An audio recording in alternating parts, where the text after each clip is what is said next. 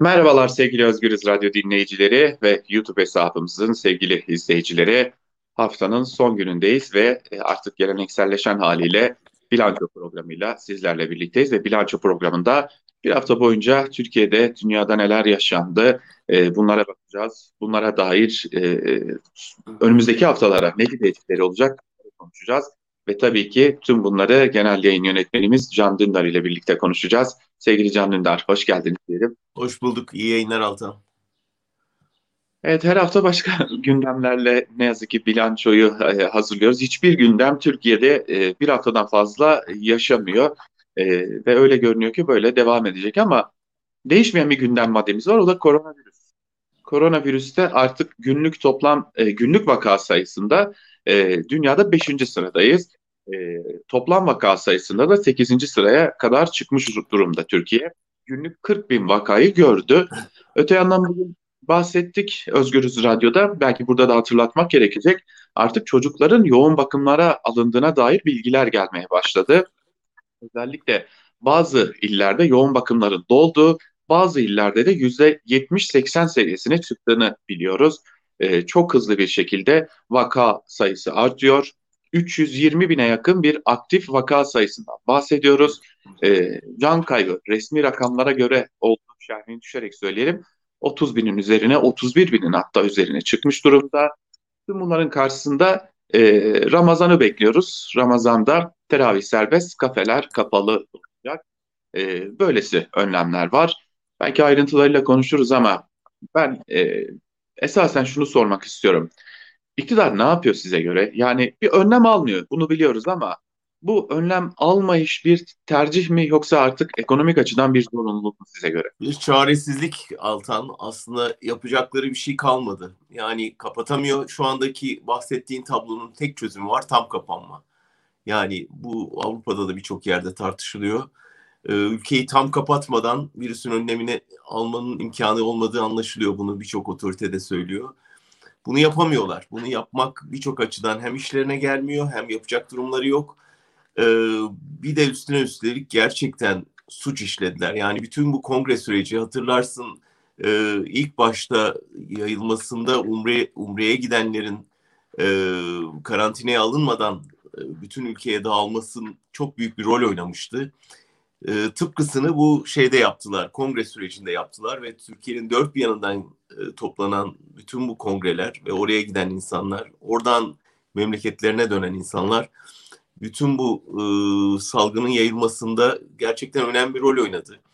Ve bunu gö- göstere göstere övünerek yaptılar. Erdoğan bizzat yani kurallara uyması çağrısı yaptığı konuşmaları kurallara uymayarak yaptı. Ve hani Sağlık Bakanı geçen hafta ya damgasını vuran demeciydi herhalde o Fox muhabirinin sorusuna. E, bu konuların üstüne gitmekte yarar görmediğini söyledi. Evet yarar görmüyor çünkü gerçekten inanılmaz bir suç işlediler. Biz, bizzat ülkenin iktidarı virüsün yayılmasına aracılık etti, öncülük etti. Sonra da bundan yakınmaya çalışıyorlar. Ee, yani yokmuş gibi yapıyorlar. Ee, ya buna göz yumulabilmesi, iktidarın bizzat buna ön ayak olması gerçekten akıl alır şey değil. Ve şimdi de nasıl oldu da bu kadar Türkiye'de yayıldı diye bakıyorlar çaresizlik yani senin sorunun cevabı yapacak bir şey yok. Yani kapatsa e, nasıl geçinecek insanlar? Nasıl ne yiyip ne içecekler? Bir de işte hani AVM'ler e, nasıl ayakta kalacak? Nasıl oraya sermaye e, yetiştirecek? Onları düşünüyor, yapamıyor. Dolayısıyla orada sıkıştı. Öte yandan tabii ideolojisi gereği tabanın e, tabanı hoş tutmak adına, adına Biraz da tabii Türkiye'de hayatı dizayn etme adına Ramazan'ı da bir fırsat olarak kullanıp Ramazan'da da teravihlerin ser, istediği gibi yapılabiliyor olması yani orada herhangi bir kısıtlamaya gidilmemesi e, yangına benzin dökecek çok belli. Aslında şunu da söylemek lazım. E, her ne kadar Ramazan'da virüsün yayılımı için e, her akşam sokağa çıkma kısıtlamasından bahsediliyor olsa da e, şimdi saatlere baktığımız zaman Türkiye'nin en batısında bile saat 20 e, ve 20'den 20-15 aralığında, 20-20 aralığında iftar e, gerçekleşmiş oluyor. Bu şu anlama geliyor aslında iftarda ev ziyaretlerinin önü açık çünkü kısıtlama 21'de başlıyor ve hali hazırda ev ziyaretleri de açık. E, böylelikle aslında o trafik, o yoğunluk da devam etmiş olacak. Bu bir tarafı. İkinci bir yanı hala sorumluluk yurttaşa, hala sorumluluk vatandaşa bırakılıyor. Şimdi, e, az önce yayına hazırlanırken bir e, haber düştü önüme. Bir minibüs şoförü e, çok fazla yolcu aldığı gerekçesiyle durduruluyor ve polis tarafından ceza kesiliyor aracına. Minibüs şoförü de ben artık kaldıramıyorum deyip aracını kilitliyor, yolun ortasında bırakıp çekip gidiyor minibüsünü. Yani bu e, kırılmaya işaret ediyor. Siz ne dersiniz?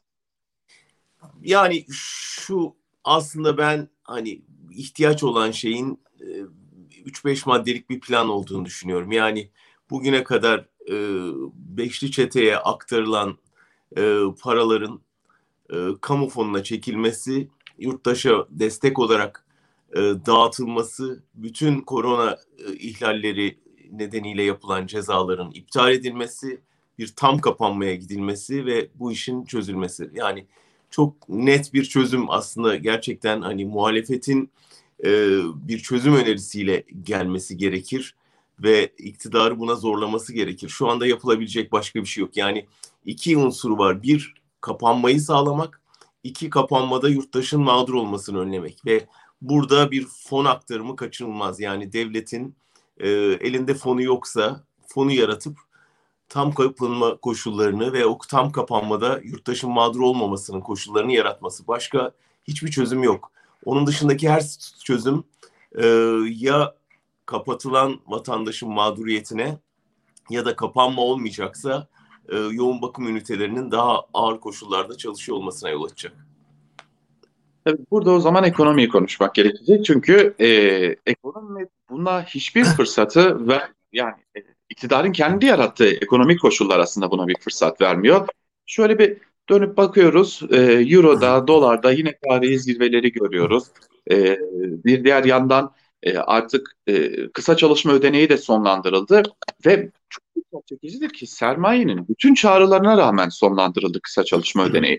Yani e, bugüne kadar hiç sesini yükselttiğini görmediğimiz Top Başkanı Hisarcıklıoğlu e, gibi isimler bile aman kısa çalışma ödeneğini sonlandırmayın bu e, çok ciddi sorunlara yol açar demesine rağmen sonlandırılmadı.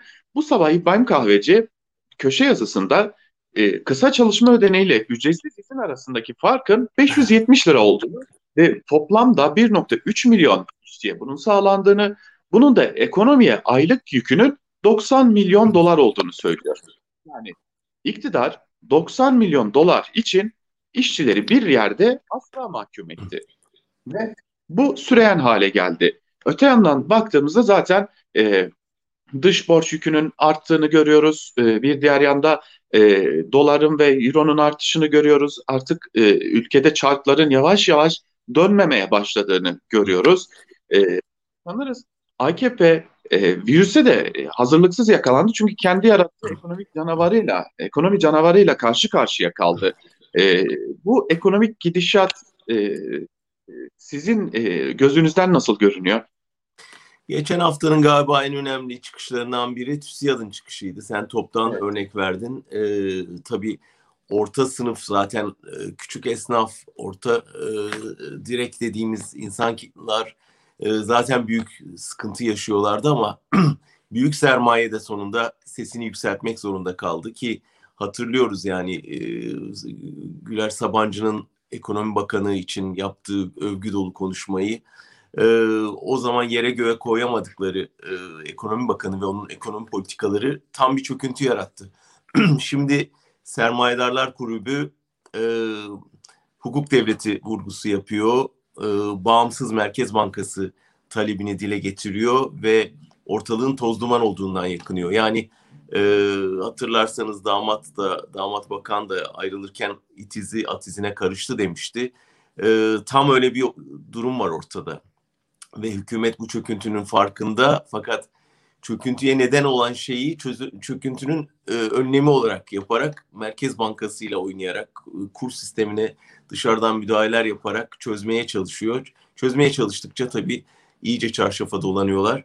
E, ben TÜSİAD'ın e, çıkışını önemsiyorum. Her ne kadar bu baskı rejiminin oluşumunda payları varsa da e, genellikle TÜSİAD işte yaşı olanlar hatırlar e, Ecevit hükümetini 79'da bir reklam kampanyasıyla devirdiği efsanesi vardır. Onlar devirdi devirmedi ayrı tartışma konusu ama e, bir 24 Ocak kararlarını önce sonra o kararların uygulanabilmesi için 12 Eylül rejimini aslında hazırladığı e, söylenir, bilinir TÜSİAD'ın. E, bugün benzer bir şekilde gidişattan yakınıyorlar ve bunun böyle devam edemeyeceğini ortaya koyuyorlar. E, yani en üst sermaye sermayedarların bile bunu dile getiriyor olması önemli. Bir yerde tabii AKP 12 Eylül rejiminden farklı olarak sadece patronları memnun etmedi kendi patronlarını yarattı. Yani kendi sermaye grubunu yarattı. İşte Beşli Çete dediğimiz grubu yarattı.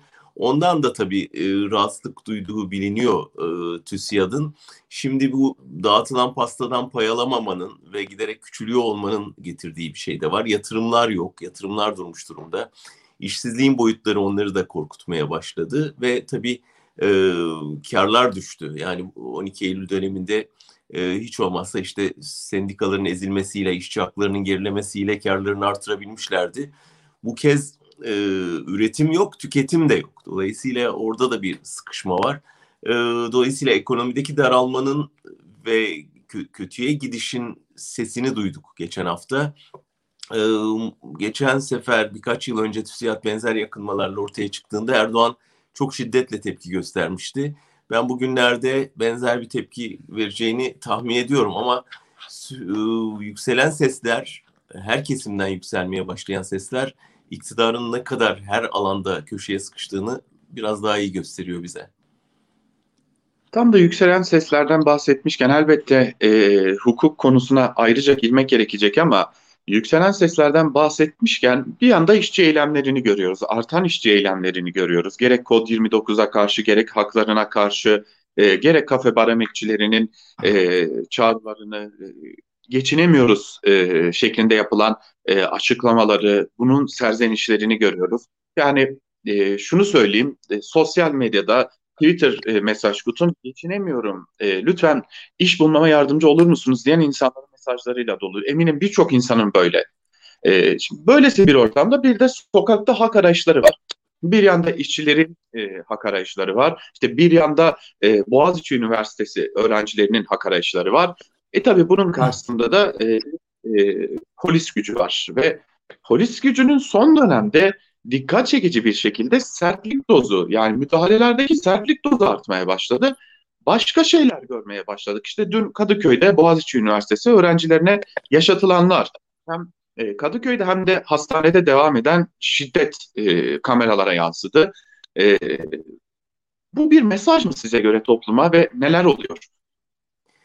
Yani önce şunu söyleyeyim. Büyük umutsuzluk var Türkiye'ye ilişkin. Birçok alanda, birçok kesimde gözlüyoruz ama ben doğrusu Türkiye toplumunun bu kadar ağır baskı altında e, her şeye rağmen sesini yükselterek, tepki vererek, sokağa çıkarak, e, üniversitede atanan rektöre ya da işte e, Covid karşı karşıya kaldığı yoksulluğa veya işsizliğe karşı gösterdiği direncin gerçekten çok önemli olduğunu düşünüyorum. Bu kadar baskı altında bir toplum çoktan teslim olabilirdi. Teslim olmuyor toplum. Yani bütün bu izlediğimiz şey korkutma amaçlı. Yani hem o itirazı bastırma ama daha çok öbürlerine gözdağı amaçlı bir şey. Ee, Soylu'nun bir politikası, Erdoğan'ın bir politikası. Yani en ufak itirazı en şiddetli bir şekilde bastıracağız ki hem onlara ders vereceğiz hem öbürlerine uyarı yapacağız bu ikili sistem nedeniyle giderek artan dozda bir şiddet uyguluyorlar. Ve bu devlet terörü tam adını koymak gerekirse yani dün izlediğimiz şeyin adı devlet terörüdür ve e, gerçekten o polisleri yargılamaya götürecek, onlara emir verenleri yargılamaya götürecek bir e, müdahaleydi. Ve bunun giderek senin de dediğin gibi artarak e, tırmandığını görüyoruz ve korkarım önümüzdeki süreçte itiraz yükseldikçe polis şiddeti de artacaktır ama polisi bugünler için yetiştirdiler. Bugünler için eleman aldılar. Bugünler için kadro açtılar. Bugünler için e, işte bütün güvenlik mekanizmasını partinin bir e, örgütlenmesine çevirdiler ve o yaptıkları yatırımın sonucunu almaya çalışıyorlar bugün. Ama e, bütün dünyanın gözleri önünde yaşanıyor bu vahşet. E, ve ne kadar daha seyirci kalacak göreceğiz. Yani e, bütün o çocukların anneleri, babaları, çevreleri, hocaları e, bu dehşet karşısında e, biraz daha iyi anlıyorlar Türkiye'de itirazın bedelinin ne kadar yüksek olduğunu ve aslında ne kadar haklı e, taleplerin ne kadar şiddetle bastırıldığını görüyorlar ve bu e, öfkeyi büyütüyor ve büyüyen öfke içten içe e, bastırılamaz hale gelecek bir süre sonra. Aslında e, son birkaç haftadır bunu buna dikkat çekiyorsunuz. Halka bir öfke biriktiğini e, ve bu e, öfkenin e, farkında olduğunu, iktidarın bunu çok sık dile getiriyorsunuz. E, tabii hocam siz devam edin. Bir şey söyleyecektiniz. Yani şu birçok göstergesi var. Yani şunu göremiyoruz. Hani milyonlarca insan sokağa dökülmüyor. Bunun koşulları yok. Ama e, yani sokakta mikrofon uzatılan insanların e, sözlerinde görüyoruz bunu. Öğrencilerin eyleminde görüyoruz bunu. Kamuoyu yoklamalarında iktidarın oylarının erişinde görüyoruz bunu. E, çevremizde dinlediğimiz insanların e, yüksek sesle dile getiremese bile mırıldanarak, e, fısıldayarak gösterdikleri tepkiden görüyoruz bunu. Yani kaynıyor toplum. E, ve hani bir şey bekliyor. E, bu bir seçim olabilir, bu bir e, hiç ummadıkları bir şekilde işte CHP'ninki bir milletvekilinin hapse atılmasıyla oldu. Birden milyonlar yollara taştı. Yani bu suskunluk toplumdaki e, bu e, itirazın sınırlı kalması, iktidarı yanıltmasın gerçekten e, hepimiz tarafından hissedilen bir e, biriken öfke var. E, dilerim bu sağlıklı bir kanala akar. Yani bu sağlıklı kanal nedir? Demokrasinin gereği olan e, to- toplantılar, gösteriler, seçim, e, gösteri yürüyüşleri vesairedir. Yani orada insanlar öfkesini boşaltır ve demokratik toplum aslında bunları demokratik kanallardan boşaltır o öfkeyi. Burada onu hepten önüne barajlar koyarak biriktiriyor ve bunun nerede nasıl patlayacağını kestirmek gerçekten zor. Yani o yüzden e, tehlikeli bir iş yapıyor iktidar. Bütün itiraz kanallarını tıkayarak. Yani bu, bu, bu su bu çağlayan bir yerde patlayacak bir yere akacak. Ee, ve o, o nokta hepimizi endişelendiriyor elbette.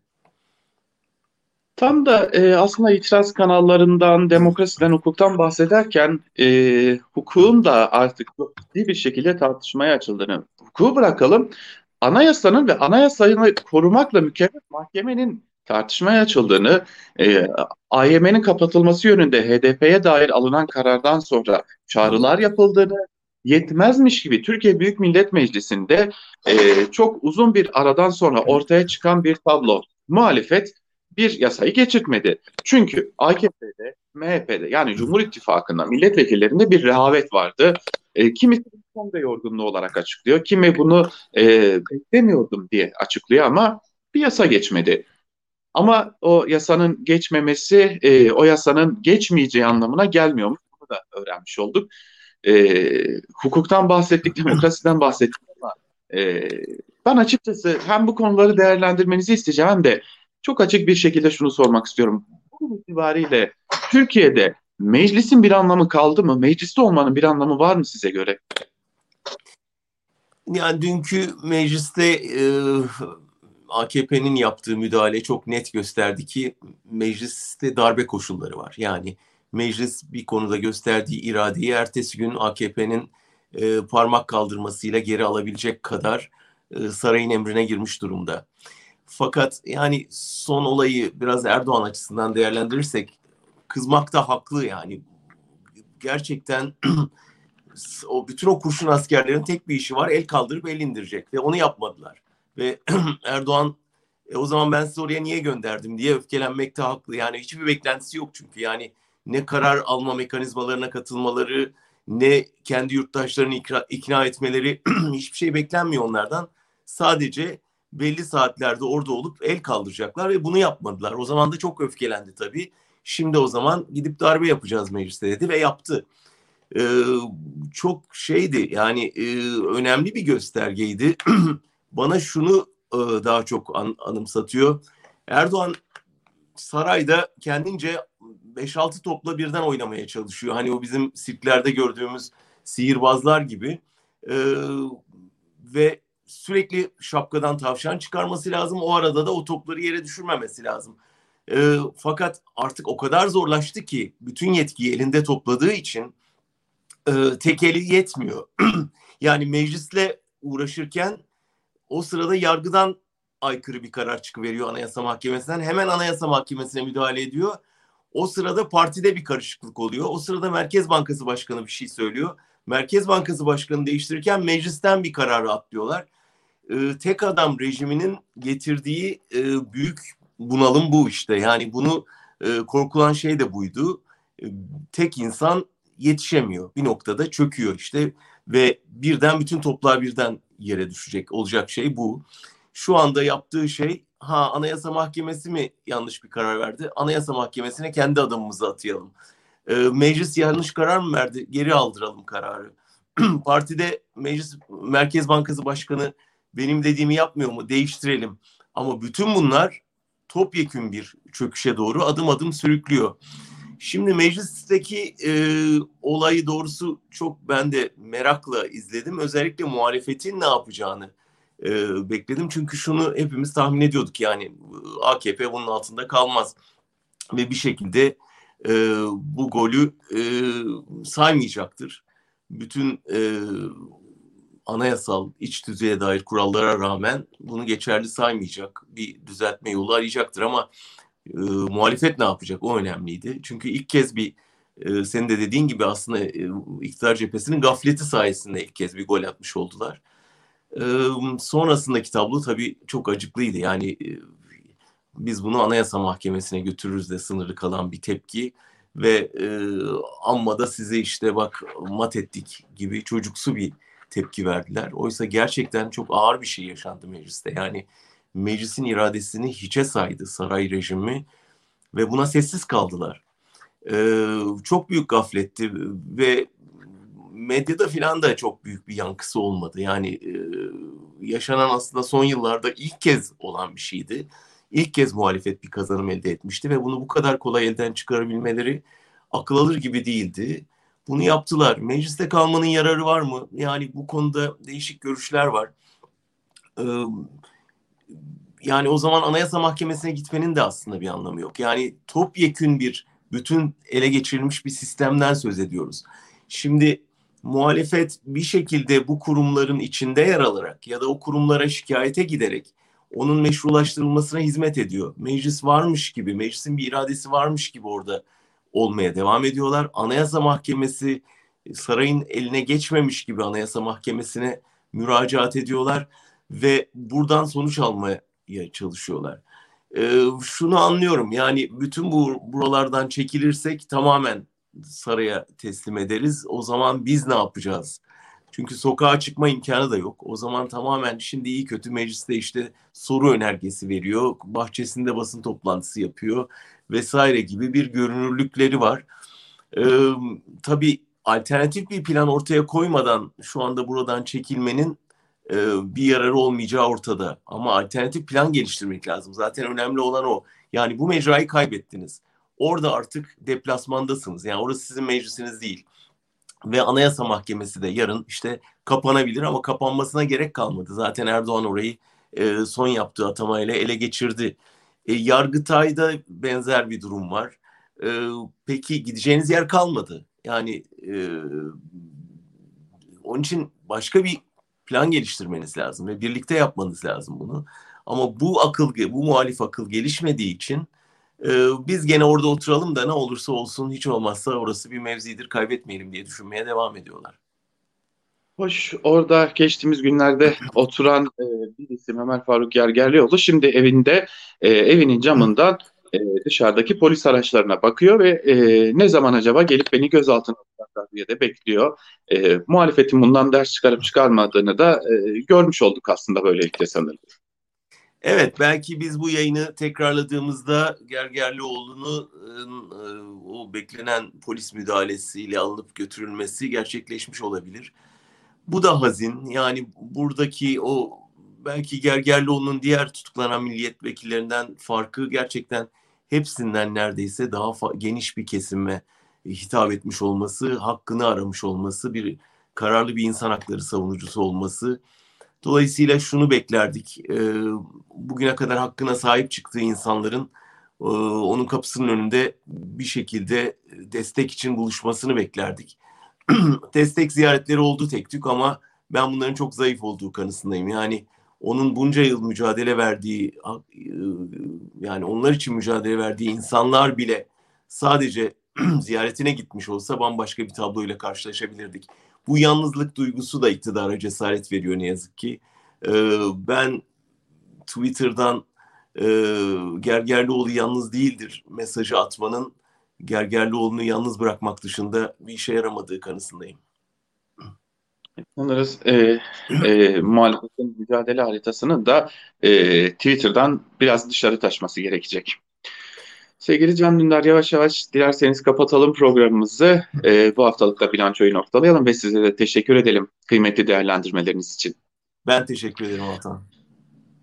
Evet sevgili Özgürüz Radyo izleyicileri ve dinleyicileri bu haftalık da bilançoyu noktalıyoruz. Haftaya daha iyi gelişmeleri konuşabilmek umuduyla şimdilik hoşçakalın bizden ayrılmayın.